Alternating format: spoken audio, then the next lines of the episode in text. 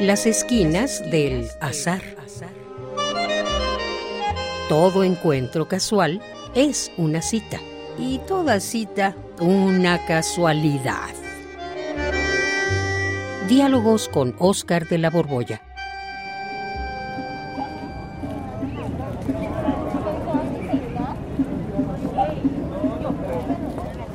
Ah, caray, oigo pasos.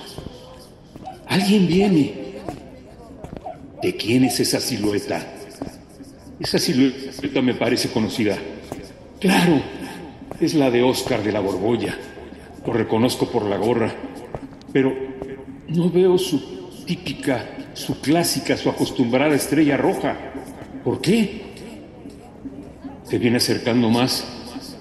¡Ay, ya me di cuenta! Es que este canijo viene caminando de espaldas.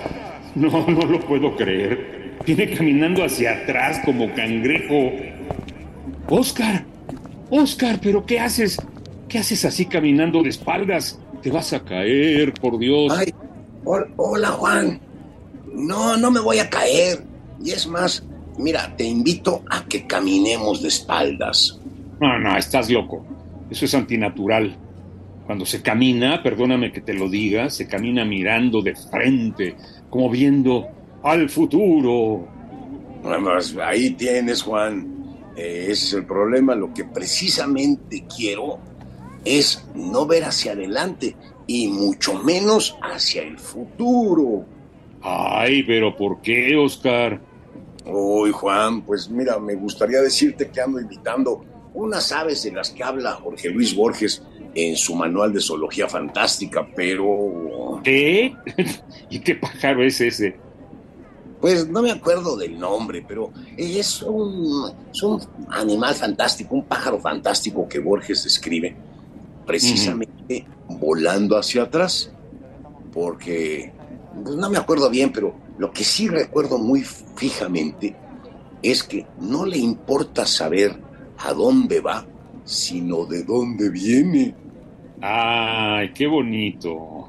pero, pero ya dime, ¿por qué tú, que no eres pájaro, andas en plena calle caminando de espaldas? Pues la verdad, Juan, es que fui a una conferencia sobre el agua y los datos que ahí dieron, hoy me hicieron ver lo que se nos viene. Y por eso, pues, ando que no quiero ni asomarme a dónde me lleva mi próximo paso. Y mucho menos quiero saber lo que pueda traernos el minuto que viene. Ah, ya, ya, Oscar, bájale. Pues, ¿qué fue lo que oíste en esa conferencia? Me imagino que el ponente hablaba de cambio climático, calentamiento de la tierra, la escasez de agua, crisis hídrica y todo eso. Sí, Juan, pero el ponente dio un montón de datos que pues me dejaron muy, pero muy, muy preocupado por el futuro. Ay, pues ¿qué fue lo que dijo?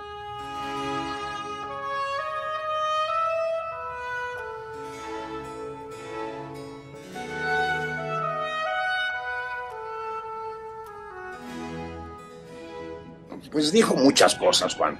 Pero, a ver, por ejemplo, ¿tú sabes cuántos millones de seres humanos había cuando tú y yo éramos niños?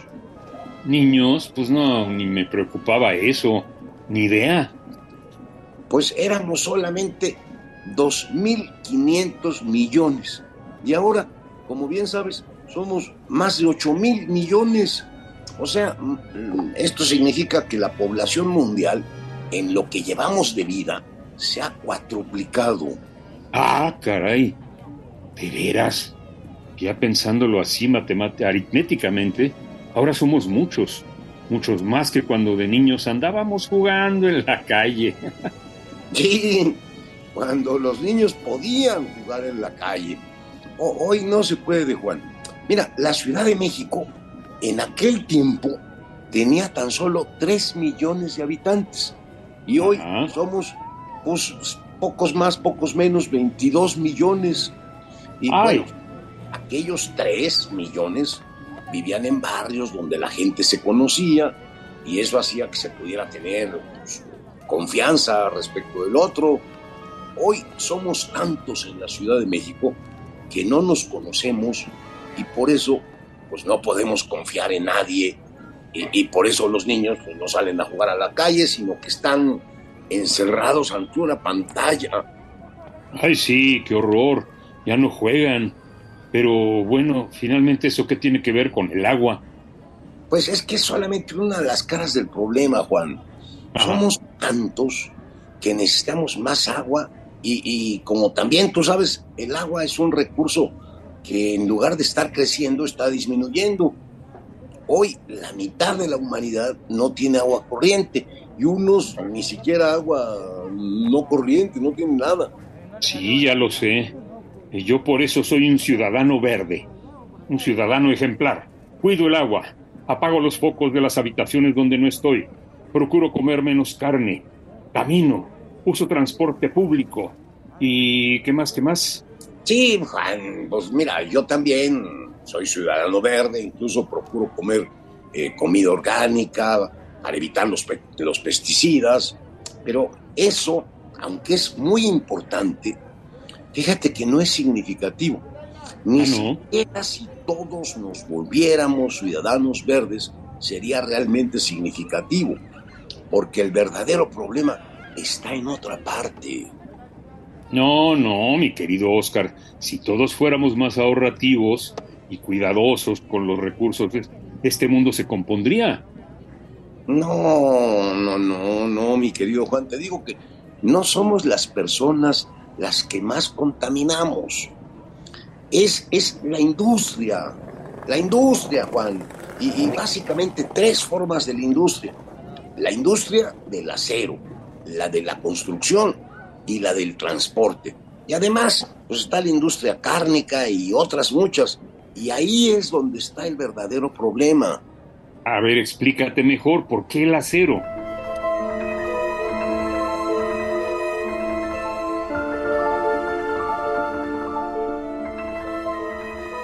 porque pues el acero sirve para crear todo, eh, las varillas que sostienen los edificios donde vivimos, eh, los aparatos electrodomésticos, hay muchísimas cosas que necesitan acero. Y fíjate nada más, para producir una tonelada de acero, se tienen que aventar a la atmósfera dos toneladas de dióxido de carbono, el famoso CO2. Y esto es solamente esto es uno de los gases con efecto invernadero. Ah, caray, pero a ver, ¿pero qué pasa entonces con los gases de efecto invernadero? Pues, pues pasa que cuando el sol nos alumbra, o sea, nos manda un montón de energía, esa energía nuestro planeta la refleja, la devuelve al espacio, pero esos gases hacen que el calor que tendría que irse reflejado hacia el espacio se quede aquí.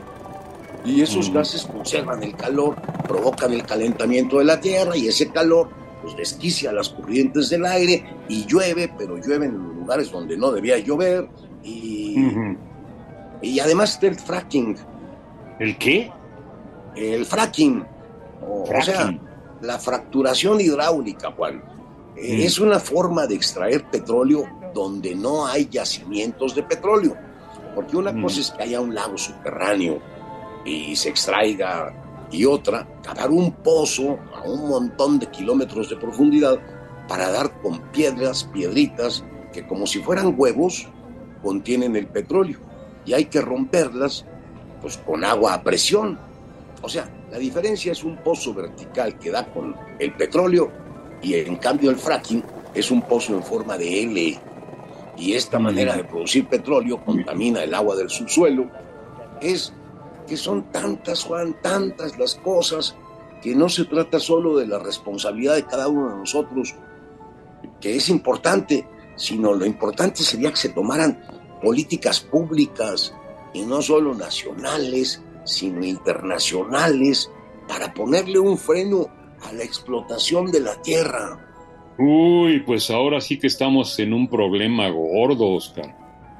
Sí, Juan, es un problema gravísimo pues las políticas públicas mm, normalmente no son populares, eh, más bien son muy impopulares, tendrían que ser políticas muy drásticas y pues además, la gente no va a querer renunciar de buen grado a las comodidades que tiene y sobre todo porque pues cada uno de nosotros quiere más y más y más y más comodidades. Sí, ya veo por qué, por qué venías caminando de espaldas para no ver el futuro. Ay, sí, Juan, no sé cuándo vamos a llegar al punto de inflexión, o es más, ni siquiera sé si ya pasamos ese punto de inflexión. Bueno, bueno, ya. Pero dime, aunque sea para cambiar de tema, ¿quién era el ponente en esa conferencia sobre el agua? pues el ponente era yo, Juan. Yo, yo mismo. Estuve investigando un montón de cosas para participar en un coloquio que se llamó Festival Internacional Poesía por el Agua, que ocurrió hacia, hace unos días. Ay, Oscar. Pues entonces te seguiré la corriente. Vamos a caminar de espaldas. Sí, Juan, caminemos hacia atrás como esos pájaros de Borges que no querían ver a dónde iban, sino de dónde venían.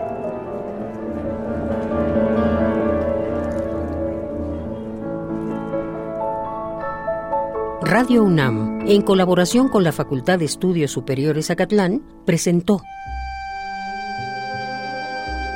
Las esquinas del azar.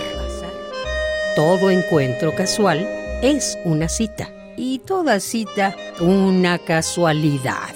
Voces, Oscar de la Borbolla y Juan Stack. Producción y realización, Rodrigo Aguilar y Denis Licea.